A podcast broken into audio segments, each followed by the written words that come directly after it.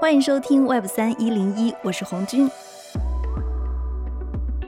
那最近呢，有很多跟 Web 三相关的大会，尤其是最近在新加坡的一场会，叫做 Token 二零四九。在这场会后呢，有一篇火出圈的 Web 三小作文，它的争议很大，而且还出了一个火出圈的词，叫做“中国人就是 Crypto 的犹太人”，并且有很多人不认同这种观点。那最近呢，我们就来聊一下这些 Web 三的会，以及大家对华人的 Web 三创业怎么看。那欢迎我们这期的嘉宾郑迪，他是 GameFi 的投资人。Hello，郑迪，你好。哎，娟你好。因为我刚刚也提到了 Token 二零四九的这篇小作文，就我先总结一下他火出圈的几个观点，比如说演讲台上已经没有中国面孔了，然后也没有啥人愿意听。第二是说亚洲资本在加密圈全面落后，所以呢他只能跟在欧美资本后面吃掉下的渣子。另外还有人大概是说 Web Two 的创始人现在转型进 Web 三进场是一个最差的时候。我不知道你怎么看这些观点啊？这些观点它其实是不管是 Twitter 上、极客上。它是引起了极大的争议，也给了人很多的不适感的，你怎么看？因为这篇小作文之后，后面也有很多其他的小作文，我倒是比较同意其他的一些小作文的一些观点啊。我们都是说读万卷书，行万里路嘛。我觉得从中国大陆飞到新加坡，其实并没有走到万里。实际上，我觉得还是应该走更多的地方，去看一看这个世界其他的地方，特别是美国啊，这个世界的主战场到底在发生些什么。那我觉得可能是不是更好呢？是纽约啊、湾区啊和洛杉矶啊、Austin 啊都去过了，再来新加坡，这样多方位的。立体感受一下以后，把全球的几个 Web3 的中心都跑过一遍以后，再来发表结论可能更合适一点啊。仅仅是看新加坡的这个 Token 二零四九呢，那我觉得还是比较片面的，因为现在市场的主战场应该还是在美国。我个人是更愿意把这个行业的中心呢是这么划分：新加坡和迪拜呢，更多的还是一个融资和做 BD 的中心。但是在美国的五大中心，你比如像纽约、迈阿密、奥斯汀湾区以及洛杉矶。这这些地方其实是 builder 的一些中心，在这些地方，其实热钱相对新加坡和迪拜呢是没有那么多的，所以他们相对来说在那些地方做融资和做 BD，我觉得应该难度会更大一些，因为那边的项目方也会更多一些。但实际上，我是过去的这几个月，其实跑遍了纽约的 NFT NYC 大会，也去了洛杉矶科技周，去了斯坦福的区块链科学大会和 DeFi 安全大会，后来也再次去了纽约的 Bitcraft 大会，后来是为了找新加坡参加 Token 零四九大会，所以 Masary 的 Mainnet 大会和上个月月底的 Chainlink 的 SmartCon 大会以及旧金山的 Circle 大会都没有参加。但总的来说，我就体会就非常深的，就是说，基本上项目方的质量呢，肯定是你在美国所碰到的一些会质量会更高一些，交流的质量和嘉宾也好，和其他的参会人员以及 Side Event 的交流质量也是在美国要显著的要更好一些。在 Token 二零四九呢，更像是一个节日，更像是一。一个集会啊，那即便是从万里之遥飞过来的这样的一些嘉宾呢，也很可能是因为时差的一些原因啊，也许是处在休息啊或者度假状态这样一些原因，所以整体来说还是显得比较放松的，就不是处在一个在美国开会的阶段的一个紧绷状态。你觉得 Token 二零四九它更像是一个不管是融资还是大家在半度假的一个状态，它讨论的并不是特别硬核的东西。而如果说你真正要看区块链它比较硬核的技术讨论，那可能是在你刚刚说的美国的这四五场大会里面。对对对，嗯，应该是这么说。而且说实话呢，其实这个不完全是新加坡的这个地理位置所决定的。最重要的是，Token 二零四九它的自己的定位，它自己的定位本身就没有定位在一个比较硬核的这样的一个状态。我觉得这个也没错，因为在新加坡本身来说，它似乎到目前来说也没有到达讨论非常硬核的主题的这样的一个地步啊。我觉得我以上所开的这些会里面，真正比较硬核的就是斯坦福的两场会议，它毕竟来说。说是有一个学术背景的，然后也是有比较出色的这样一些大学作为支撑的。这个新加坡也许以后能做，但是在目前来说可能还不到时候。从另外一个角度来说，新加坡更多的是一些资本投资人资金的提供方，那你也不能开得过于硬核了，因为甚至很多投资人是从传统圈从 Web Two 转过来的，你跟他讨论很硬核的一些技术问题，说实话不太利于推广，对吧？所以我个人的看法是，现在中国人在海外的钱，以及从大陆流出的这些钱，是全世界最大的一笔热钱。所以你要做到扩圈和推广，你当然就不能把这个会开得很硬核，你要把它开成一个类似节日一样东西。其实 CoinDesk Consensus 大会在 Austin 开的 Consensus 大会也是类似的。那这也是为什么我没选择去这个 Consensus 大会的一个很重要的一个原因。所以我觉得这是通过二零四九它的定位所造成的。所以这大概也是有一些经常跑会的一些朋友可能就觉得略有失望的一个原因吧。但是我觉得可能每一个组织者都有他自己的一些商务考虑。但是我觉得比较有意思的一个点，这篇文章它之所以引起争议，它其实是在说，相比于刚刚比特币出来的时候，最早期是那个时候矿工他们是都在中国，所以中国的矿工他其实是对比特币它是有很大的话语权的，导致它在整个全球的区块链世界里面也有很大的话语权。那之前以太坊它其实也是靠挖矿获得的，所以呢，他们在以太坊的圈子里也有话语权。那现在呢，比如说比特币它的矿工撤出了中国，以太坊。也开始 POS 化，再加上你刚刚也提到了，其实像美国他们是比较偏技术的。过去二零一八年的这波浪潮，大家在做公链，在搭整个区块链的基础设施。但是我们能看到这些比较好的公链，他们并不是发生在中国或者中国圈的项目里面的，而是比如说在硅谷。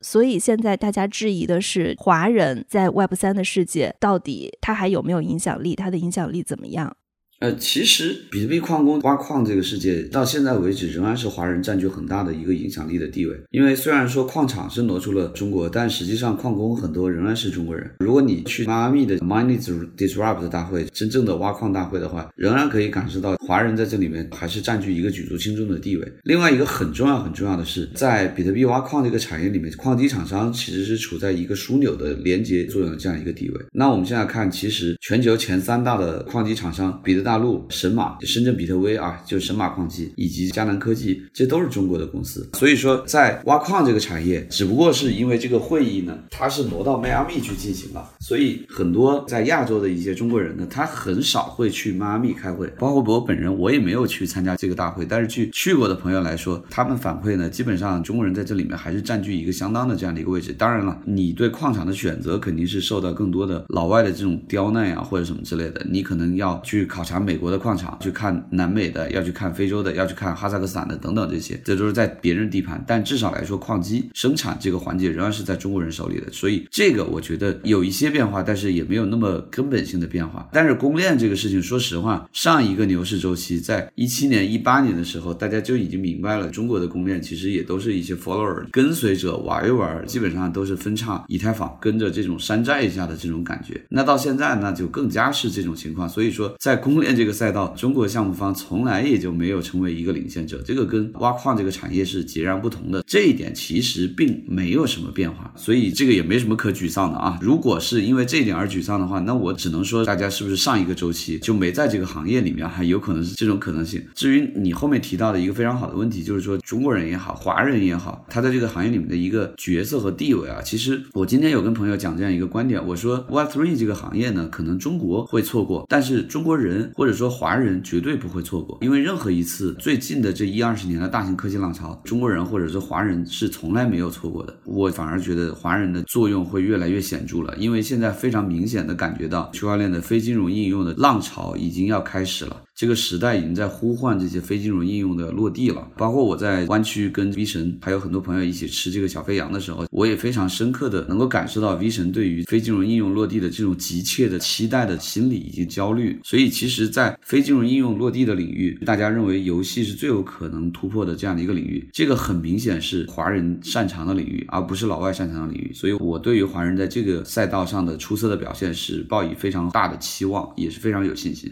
对你刚刚提到了跟威神在吃小肥羊的时候，觉得中国人很擅长游戏，你是指手游或者 GameFi 吗？主要是指手游。实际上，当时大家在问 V 神区块链在非金融方面到底能做什么，V 神给了一个非常出乎大家意料的回答。V 神说他也不知道，但是他补充了一句，他说他觉得很可能是游戏。但是我们知道，就是说游戏这个市场，实际上在美国和美国以外的国家和地区是完全两个截然不同的市场。这个主要原因是美国的玩家呢，用户呢相对都比较有钱，所以他们的预算会比较高，他们都会买 PC 电脑去玩端游，或者是直接买主机玩主机游戏。他们不太玩手游，甚至一些开发者会觉得手游是不入流的，就是手游不是真正的游戏。所以在美国，例如说 Bcraft 大会请的游戏行业的分析师，他可以针对美国的游戏市场说，看好端游和主机游戏的发展，不看好手游的发展。那么在美国，如果你跟他讲这个手游呢，大家一般的印象会是觉得是 Zynga 开发的，例如像什么 Candy Crush 啊、消消乐啊这种什么八十岁的老奶奶玩的游戏。或者这种三十五、四十岁的家庭主妇玩的这种开心消消乐这种游戏，对 Candy Crush，在美国大家对手游的印象就是这样的，从来不会认为啊，我是玩个什么王者荣耀啊，或者说玩一个街机的这种类似手机上的这种模拟的街霸呀，甚至玩 FPS 这种游戏。这个在美国是不可想象的。你在手机上玩，因为硬件的这样的一些约束啊，就会导致性能确实跟 PC 和主机是完全不可比的。所以在很多方面其实是受到了很多的一些影响和压缩。所以它这个感觉啊，肯定是不如 PC 和主机的。所以它能把一些大型的一些重度的游戏，特别是 FPS 这种精度要求非常高的游戏，能搬到手机上是非常非常不容易的。但是体验其实是不如主机和 PC 游戏的。所以在美国，手游就并不是很流行。但是手游最大的优势就是在于它只需要一台手机就可以玩。那我们知道，在全世界很多很多国家和地区，很多人他其实是没有 PC 也没有主机的。啊，有两种情况，一种是没有预算去买。还有一种情况是因为大家太忙了，还有一个可能性呢，就是 也比较懒啊，所以尽管家里可能买了 PC，也买了主机，但是现在已经懒得去打开它们了，可能呢也就躺在沙发上直接拿手机就来玩。在日本也好，在香港也好，和许多其他的国家和地区也更有这样的一种情况，就是因为公共交通，特别是坐地铁通勤的时间特别的长。基本上，日本地铁通勤单程可能就一两个小时，这种情况也不少见。那么，在地铁上用手机打游戏、听音乐、看小说，甚至听小说，这种行为就非常非常多。那这里面打游戏是一个非常主流的这样的一个行为啊。所以说，在美国以外的国家和地区呢，说实话，主要因为预算的限制的原因，以及大家习惯的这样的一些原因，手游是明显要更加盛行的，而且也确实是能触达更多用户的这样的一种游戏方式。所以说，手游就是一个在美国并没有。充分发展，反而是在美国以外的国家和地区充分发展的一个行业。而由于把重度游戏搬到手机上，这个是中国人的首创，所以导致呢，手游的开发人才、运维的人才以及美术的人才主要集中在中国大陆。其实你在中国大陆以外的地方，你是找不到这种成建制的、性价比很高的这种行业人才的。所以这里明显是一个华人可以发力的一个领域，而且这个领域说实话，老外是很难竞争的。那手游怎么跟 Web 三结合呢？其实现在很简单，其实现在所谓的 GameFi，它并没有把玩法搬到这个链上，嗯，它更多的只是把道具交易搬到链上，就把它变成了 NFT 交易。因为现在公链的性能，说实话也没有办法去支持玩法全部上链。当然，我们知道有一些前沿的项目方试图把玩法也带到链上，确实有一些前沿项目方已经在这么做了。玩法也带到链上的好处就是说，如果你是个纯链上游戏的话，规则就很清楚，对吧？所以说大家可能有更强的这种信任感。就像比特币一样，基本上全部都是在链上，所以大家对它非常的信任啊。这个可能是下一个时代的可能性的一个产物，但目前来说，可能也只有一些简单的游戏你可以把玩法搬到链上，但是一些复杂的游戏可能还是很难的。在目前来说，其实 GameFi 更多的是进入到一个介于 Web2 和 Web3 之间的一个过渡的状态。我个人愿意把它叫做 Web 二点五游戏或者 Web 二点五的产品，就是说它的玩法 gameplay 基本上都是在链下的，所以理论上来说，你打这样的一个游戏跟打普通的手游其实没有任何的区别。那唯一的区别就是说，你的道具的铸造和交易、换手这些是在链上进行的，而不是在链下进行的，这是最重要的一个区别。这也是它跟区块链的这样的一个结合。但是我们不要小看啊 NFT 化的这样的一个简单的结合，这个是一个非常重大的一个变化，因为这个标志着游戏道具的资产。化的一个开端，那么也就意味着游戏道具正式成为重要的另类资产的一个重要组成部分，从而登上了一个资产配置的历史舞台。那么也就可以被广大的投资人和投资机构所去配置。那么当然也有一些人会硬核玩家会反驳我，硬核玩家会说，这个在接近二十年前大话西游、梦幻西游的时代，难道没有打金吗？难道没有装备的换手吗？难道 CS 的时代以及 CSGO 引领的这个 FPS 时代没有皮肤的交易吗？有，确实有，一直到今天都有。而且甚至我们看到，在俄乌战争期间出尽了风头的一个平台叫 D Market，是乌克兰人在加州做的这样的一个所谓的 NFT 交易平台，他把俄罗斯用户的账户都冻结了啊。但实际上我们看一看，它真的是做 NFT 的平台吗？并不是，它实际上主要是做 CSGO 的皮肤交易的一个平台啊，它不是真正的那种 NFT 交易。所以说。道具的交易、皮肤的交易以及 Play to Earn 其实由来已久，它并不是 Web3 首创的。但是为什么我说 NFT 的出现呢，就导致这个东西进入主流，成为一个主要的一个另类配置资产呢？这个原因是在于以前在道具交易的时代，实际上只有一小撮硬核玩家会认为它是资产。我们可以想象一下，就是说那个时候，如果我去交易一个神装，或者我把这个道具卖了，或者我去买卖一个皮肤，我们的朋友、我们的同学、我们的长辈会不会认为我们是不务正业啊？对不对？那个时候，你不要说你去交易这些，你就说我是一个职业的电竞选手，你周围的亲人都会认为你在不务正业，基本上是这么一个看法，戴着一副有色眼镜在看你。所以说那个时候其实并没有一个资产化的概念在里面，但是现在随着这个 NFT 的出现，以及 NFT 和游戏道具皮肤的深度结合，就使得大家觉得 NFT 作为一个确权工具，把游戏道具和装备以及皮肤的确权明显是进行了一次飞跃啊！所以呢，有很多的用户就已经愿意去收集、去配置，尤其是游戏的 NFT。那么我们也看到，像圈外的一些人士啊，或者说从圈外进入圈内的这样的一些人士，最典型的，例如说像新世。世界的郑志刚郑老板买了很多的 Azuki，上百个，以至于前段时间他号称宣布要募集五亿美元的基金。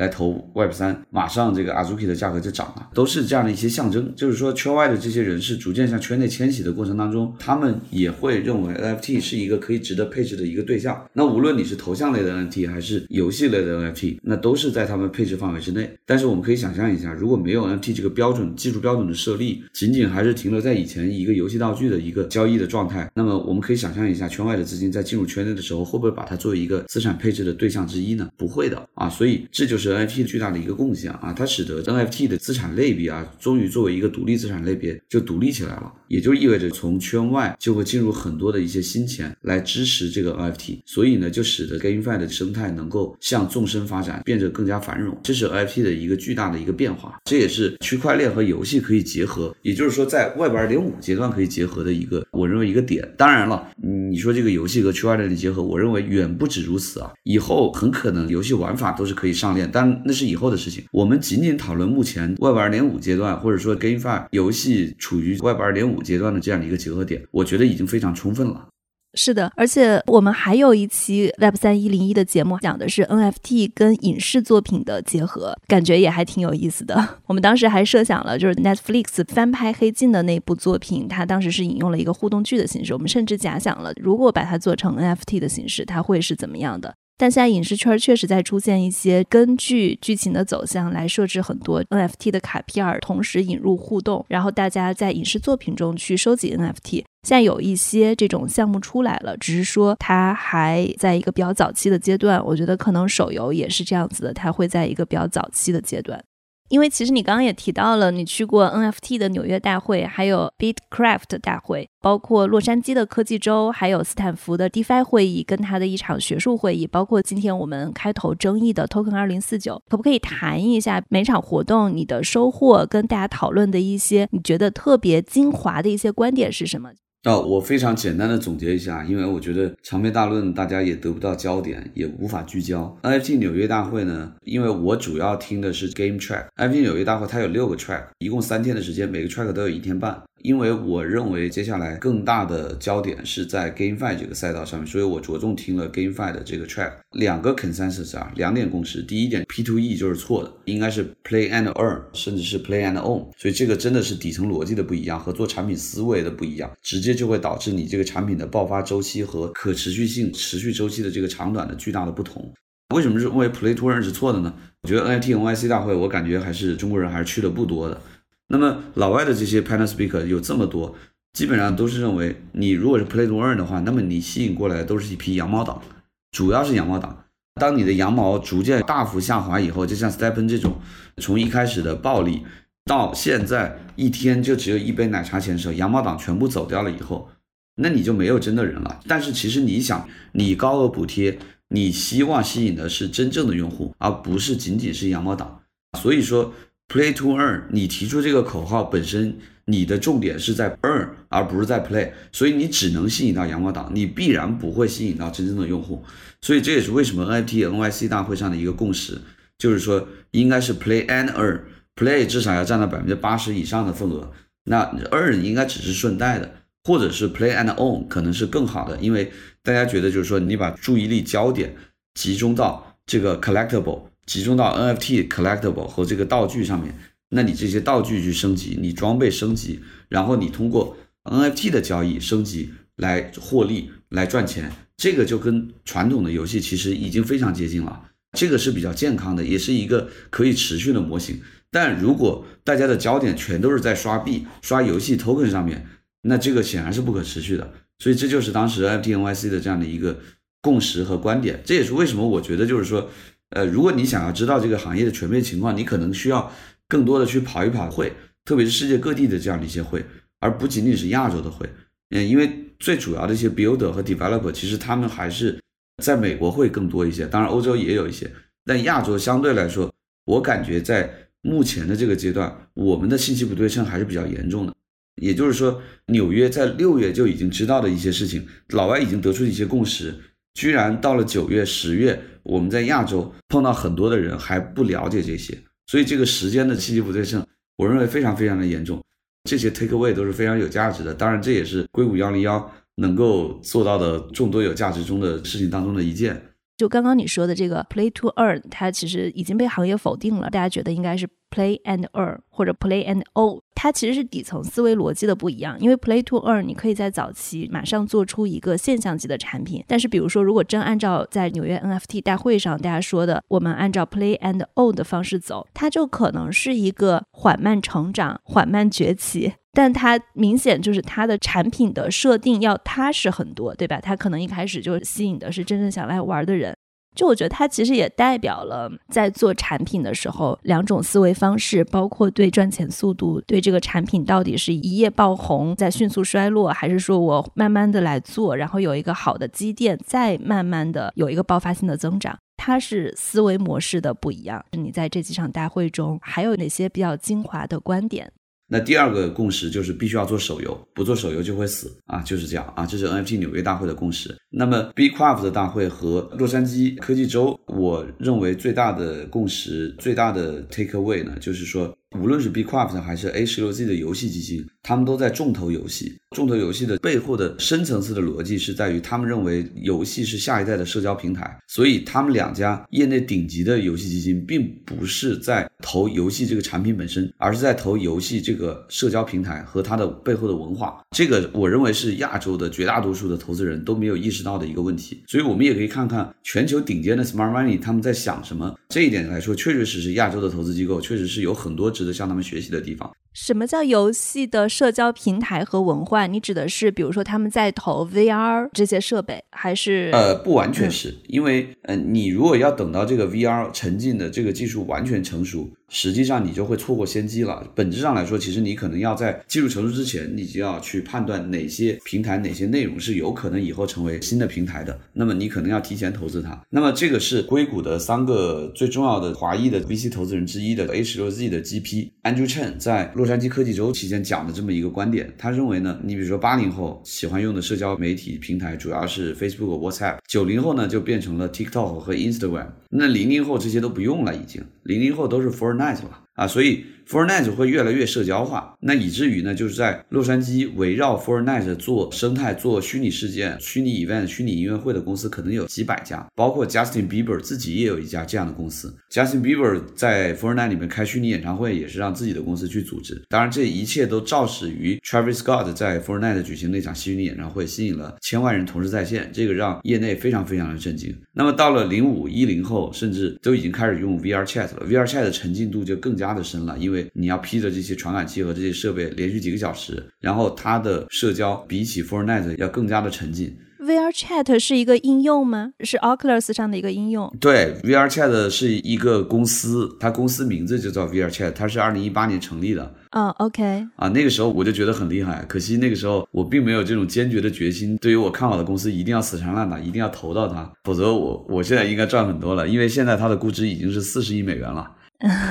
所以说，Andrew Chen 就认为呢，社交平台呢变得越来越沉浸化，越来越虚拟化，越来越社交化。所以说，游戏大概率就是下一代的社交平台。所以他们重投游戏的原因，也是希望能投出这样的一个社交平台，也是这样的一个原因。那么以此来推论呢，那么能够诞生这样的一个下一代社交平台的城市和区域，它一定得具备创意资源，一定要有很多艺术家聚集，一定要有很多这种美术啊，做电影的艺术家聚集，要有娱乐因素，有创意因素啊。所以这也是为什么他认为。湾区是出不了这种公司、这种平台的原因。说的是洛杉矶和纽约吗？对对，我认为是洛杉矶和纽约就非常非常重要了。所以，呃，，Andrew Chen 本人也已经从这个湾区搬到洛杉矶去住了。嗯啊，因为他认为湾区相对洛杉矶就会沉下去，洛杉矶相对就会崛起。他也注意到，就是说人才正在从湾区向洛杉矶流失，而且现在 A 十六 Z 投资的以洛杉矶为总部的，或者是大洛杉矶区域为总部的 portfolio company 已经超过四十家了，包括 Andrew Chen 在内的有相相当部分的 A 十六 Z 的这些高管和资深投资人已经搬到洛杉矶去了。那么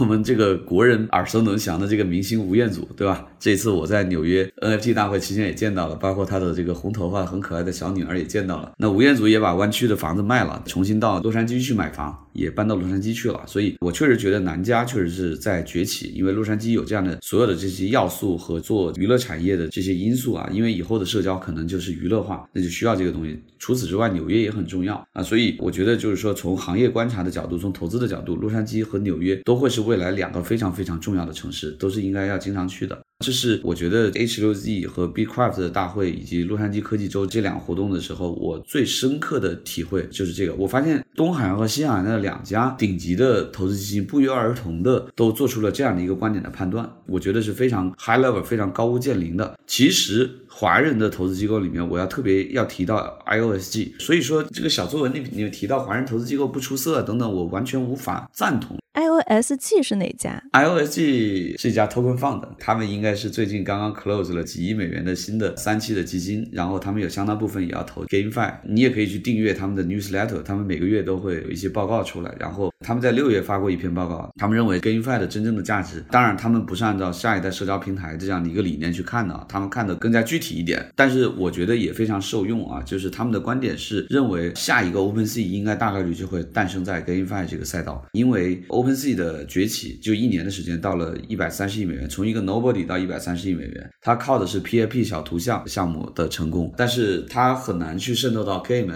游戏 NFT 这个领域。但游戏跟 NFT 的 Marketplace，它有一个前提条件，就是你一定要有足够数量的 DAU 活跃用户和活跃交易。那么这个前提就是你要先有一个爆款的游戏，而不是你先说我上来做一个游戏平台，那是很难的。因为我们看 Steam 的崛起。Steam 也并不是一上来说我要做一个商店，我要做一个平台，而是 Steam 是靠了自研的 CS:GO 和 Dota 2两款爆款，积累了大量用户以后，逐渐变成一个游戏平台，变成一个游戏商店。所以呢，IOSG 就认为就是要重投 GameFi 这个赛道，呃，因为他觉得投到那种有可能会爆款的 GameFi 项目，非常非常有可能就会成为一个 Game NFT 垂直赛道的一个 NFT Marketplace，那非常有可能发展投到下一个 OpenSea，也就是投到下一个百亿美元估值的公司或者是项目。为什么大家都对于 NFT 的 marketplace 这么着迷呢？其实我们分析一下它的 take rate，就是它的 transaction fee，就能非常简单明了的明白这一点。我们看看币安，币安的每一次的单向的交易基本上是千分之一的交易手续费。如果你是 trading 这个 BNB 这个交易对的话，那是万分之五，非常的低。那我们再看 Coinbase，Coinbase 对散户交易的收取的费用大概是百分之一左右，但是对于机构用户的这个收取的费用大概是千二到千三，大概基本上是这样的一个水平。那么香港的持牌交易所 OSL 对于它的机构客户的收费大概也是。在千二到千三，总之都是非常的低。但是我们看一下 OpenSea 对于每一单 NFT 交易的收取的这个 take rate 交易手续费是多少？是百分之二点五，非常的高啊！也就是说，NFT 的一单交易，OpenSea 的一单交易可以顶上 b 安二十五笔交易。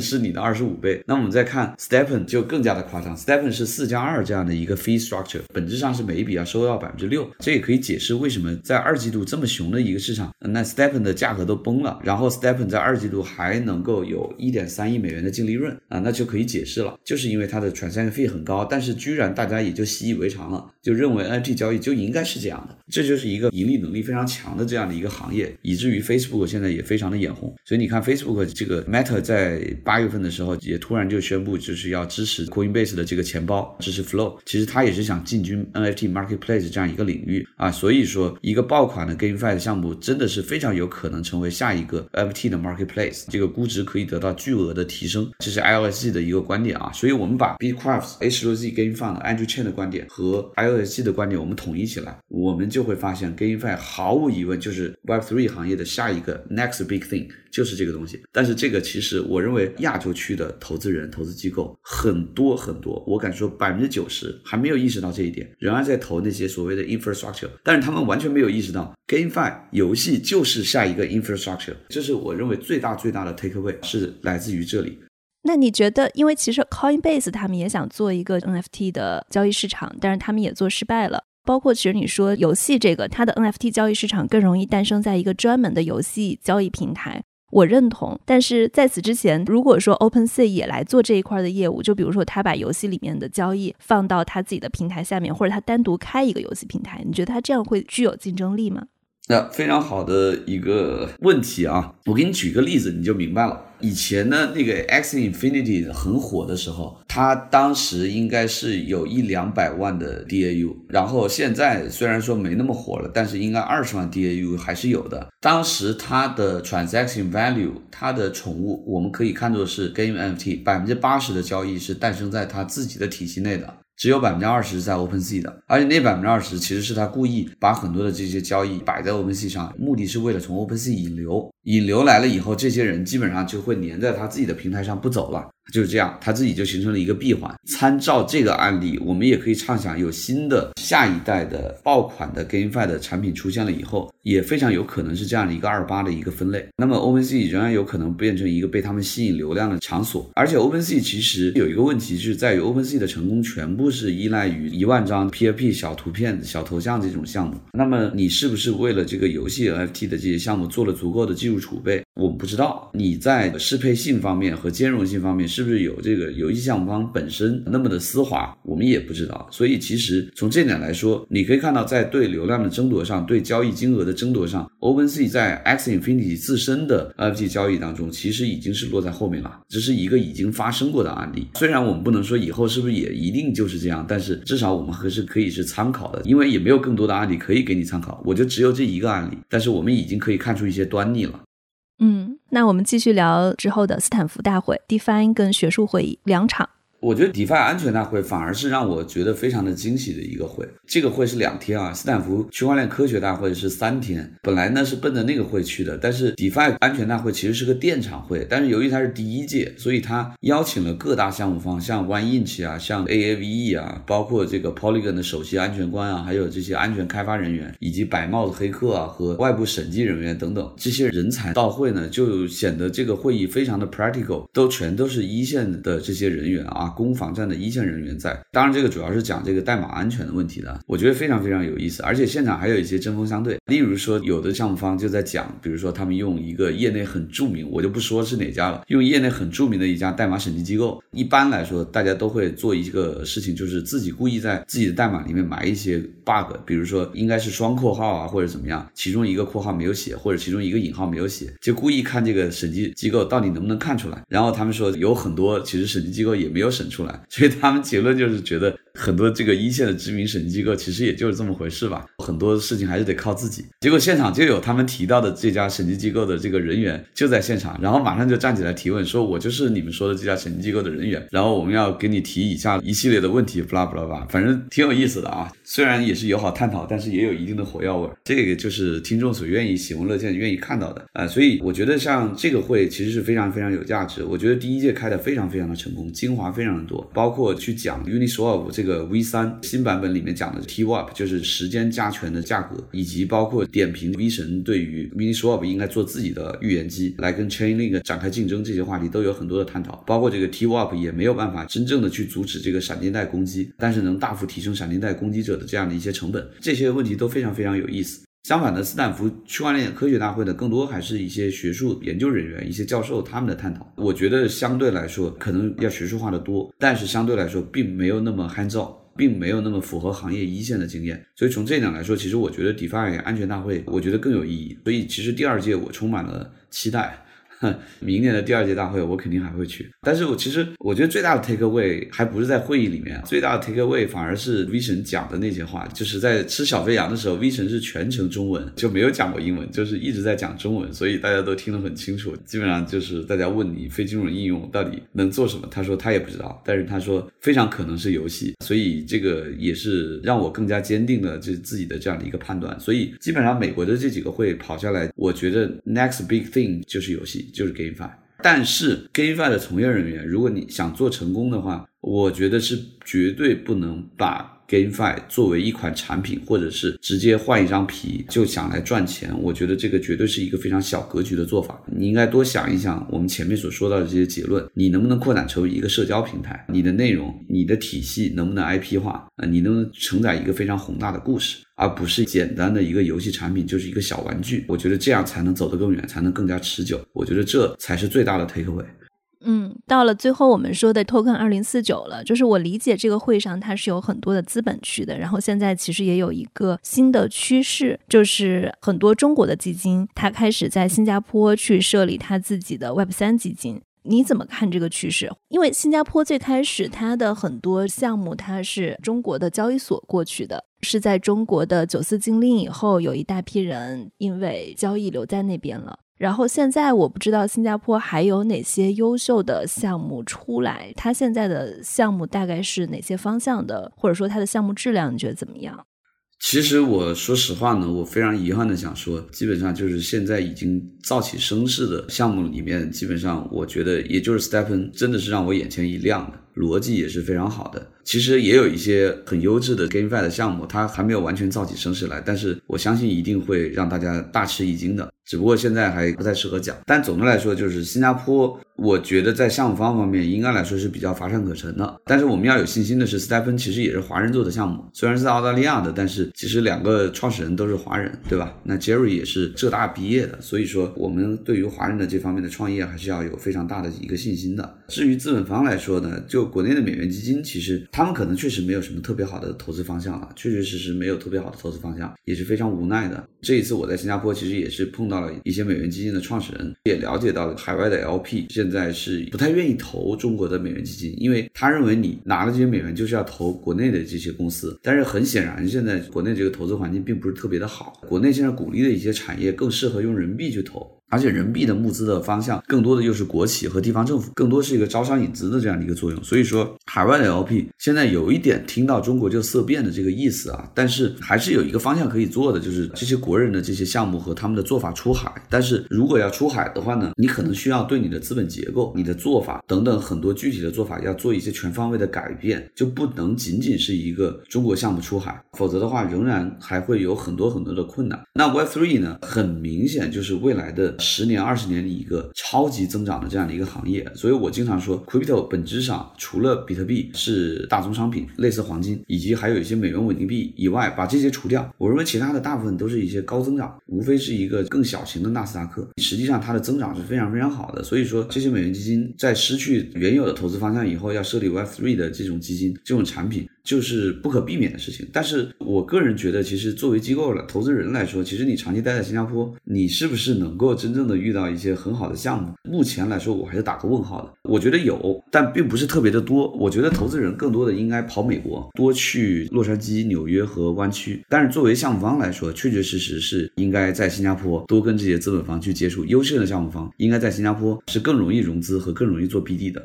对，其实你说到这个是我最近一直在想的问题，因为我知道很多中国的基金都在新加坡去开 Web 三的 fund。我是在想，如果他们一开始地理位置就选错了，就方向就错了，会不会后面就投的就全盘皆输了？所以说这个东西就需要更好的匹配。新加坡呢，也可能是他们第一站的跳板，这样也不错啊。我想说这样也不错。同时呢，我也要呼吁那些优质的项目方呢去扎根新加坡，因为新加坡确确实实是一个比美国更合适做 fundraising 和做 BD 的地方啊。所以呢，优质的项目方其实是没有必要在美国这样的地方去群寻去浪费很多时间。其实新加坡是更容易去募资和做 BD 的。所以优质项目方，我觉得至少是应该在新加坡的啊，甚至是。是美国的那些大基金，其实逐渐的，我认为都会在新加坡开 office 去做 fundraising。但总的来说，我认为投资人是应该多跑美国，甚至是项目方可能也要多跑美国，因为你要去感受一线的情况和主战场他们到底在发生什么。但是我觉得华人项目还是应该对自己要有充分的信心。所以那个小作文里面，我不太同意的就是说，你看你做一个产品力非常好的项目和公司，你不太会去受到行业的一些不公正对待。你像 CZ 从来不用去抱怨这些东西，因为币安谁也绕不过，对吧？再怎么不合规，你说我不用币安去进行交易，这个还是很难的。Coinbase 跟币安，我认为还是有很大的差距的，这个东西是没有办法绕过的。而且另外一点来说，其实未来我更多的认为是一个 Web 二点五的阶段，是一个过渡阶段。那么这个阶段其实是华人非常擅长的，而且这个阶段更多的是产品为王，内容为王。那么在内容的领域，在 MCN 的领域，在短视频宣发的领域，其实这完全就是华人的优势领域。所以这个像这些领域，老外是不太能斗得过华人的。所以说我对于华人的创业项目在这个时代的脱颖而出，我是抱以非常大的信心。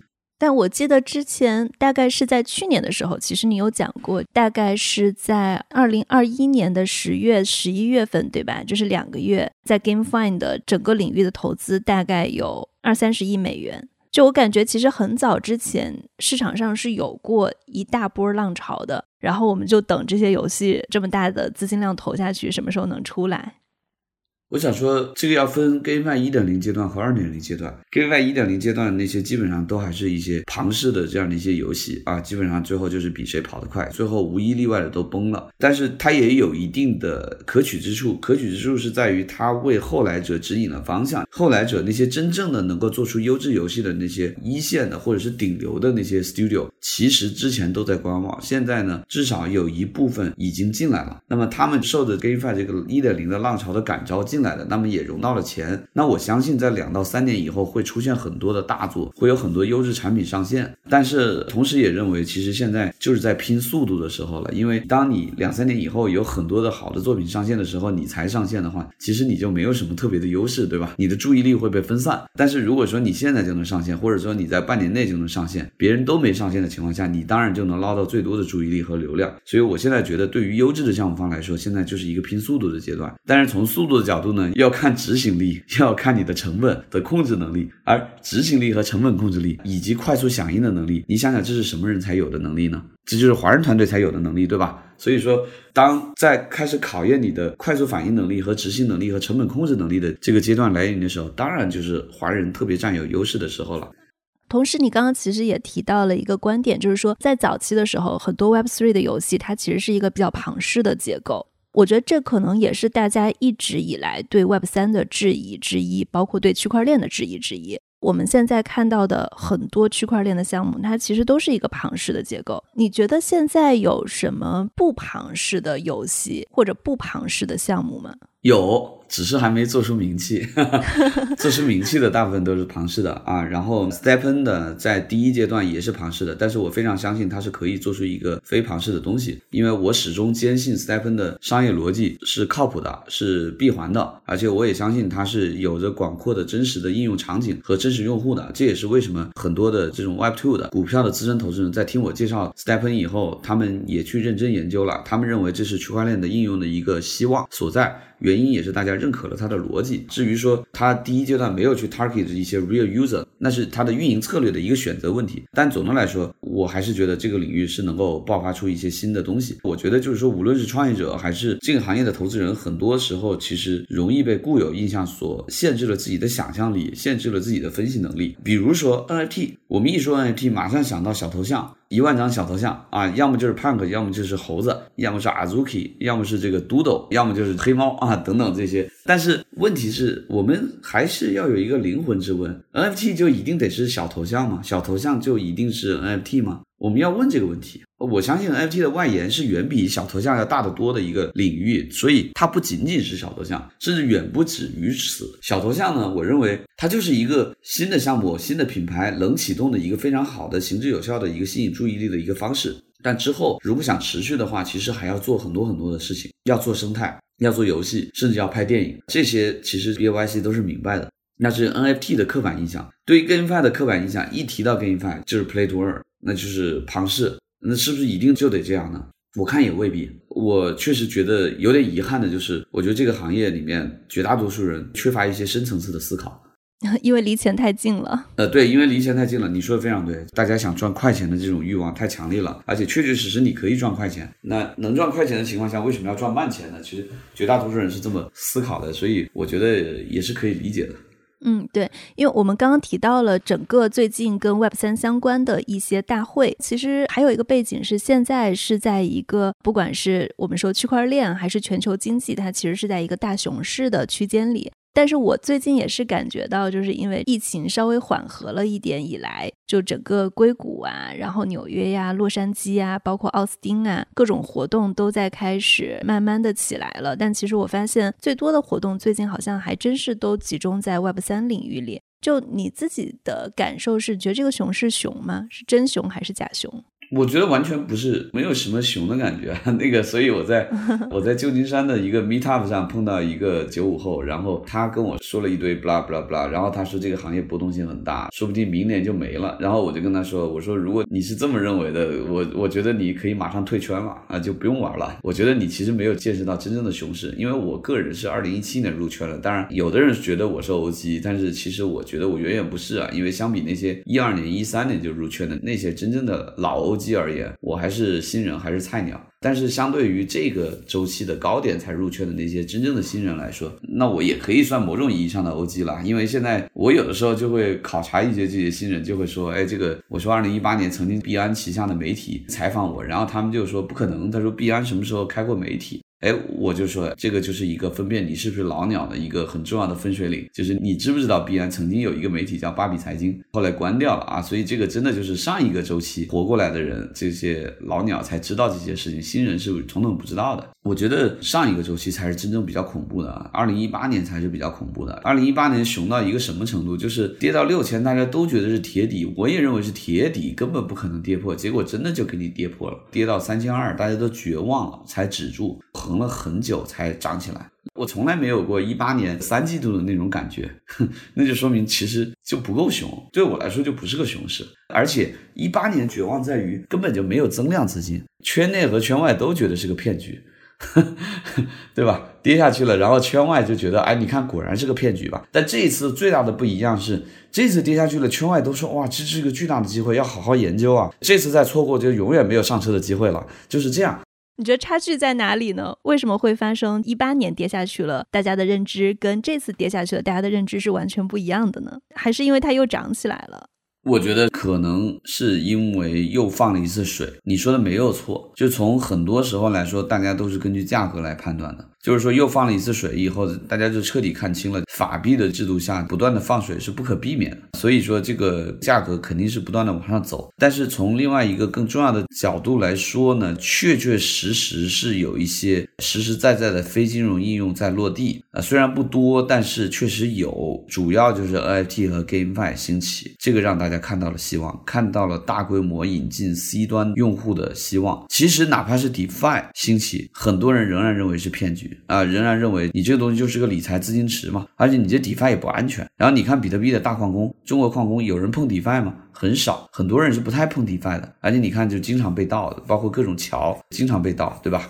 这个有很多问题，但是 NFT 和 GameFi 真的是 To C 的，哎，一个 To C 的崛起，这个就是对这个行业的价值的最好的一个诠释。所以我觉得这一波最大最大的区别是在于 To C 应用的崛起，虽然还很少，只是一个开始，但是无论是圈内还是圈外都已经感受到了未来的 Big Thing 就在这里啊！所以这也是为什么圈外的很多人都在学习，都要想进来的一个很核心的原因。我认为是 To C 的时代开始了。对，我觉得有道理，因为如果是 to B 的事情，其实它是需要专业机构进场的。然后当到了一个 to C 的时代，它考验的是整个大众对这件事情的认知，对吧？对，而且另外从监管层面来说，就是你说的大众认知，很多时候其实也是看台面上那些人物怎么说。那你看去年十一月，美国众议院的金融服务委员会开了一个听证会，其实众院金融服务委员会啊，他经常对 Web3 行业是很反对的，但这次一反常态，开了一个听证会，居然说要 make sure Web3 行业要发生在美国，这个让我很惊讶。所以说，你看美国的这些政治竞技场上的这些头面人物都在这么说，他对于大众的观点的导向性，当然就是非。非常非常明确的。嗯，好的。那今天我们聊了很多，我觉得呃稍稍有一些零散，但是有非常多有价值的信息点，希望大家能够在这期节目中有所收获。那谢谢郑迪。好的，好的，好的，谢谢建，谢谢姐。那这就是我们今天的节目。如果大家喜欢我们的节目，中国的听众可以在苹果播客和小宇宙上来收听 Web 三一零一；美国的听众可以在苹果播客、谷歌播客、Amazon Music 以及 Spotify 上来收听到我们的节目。我们所有说的都不构成任何的投资建议。D Y O R Do Your Own Research。好，谢谢大家。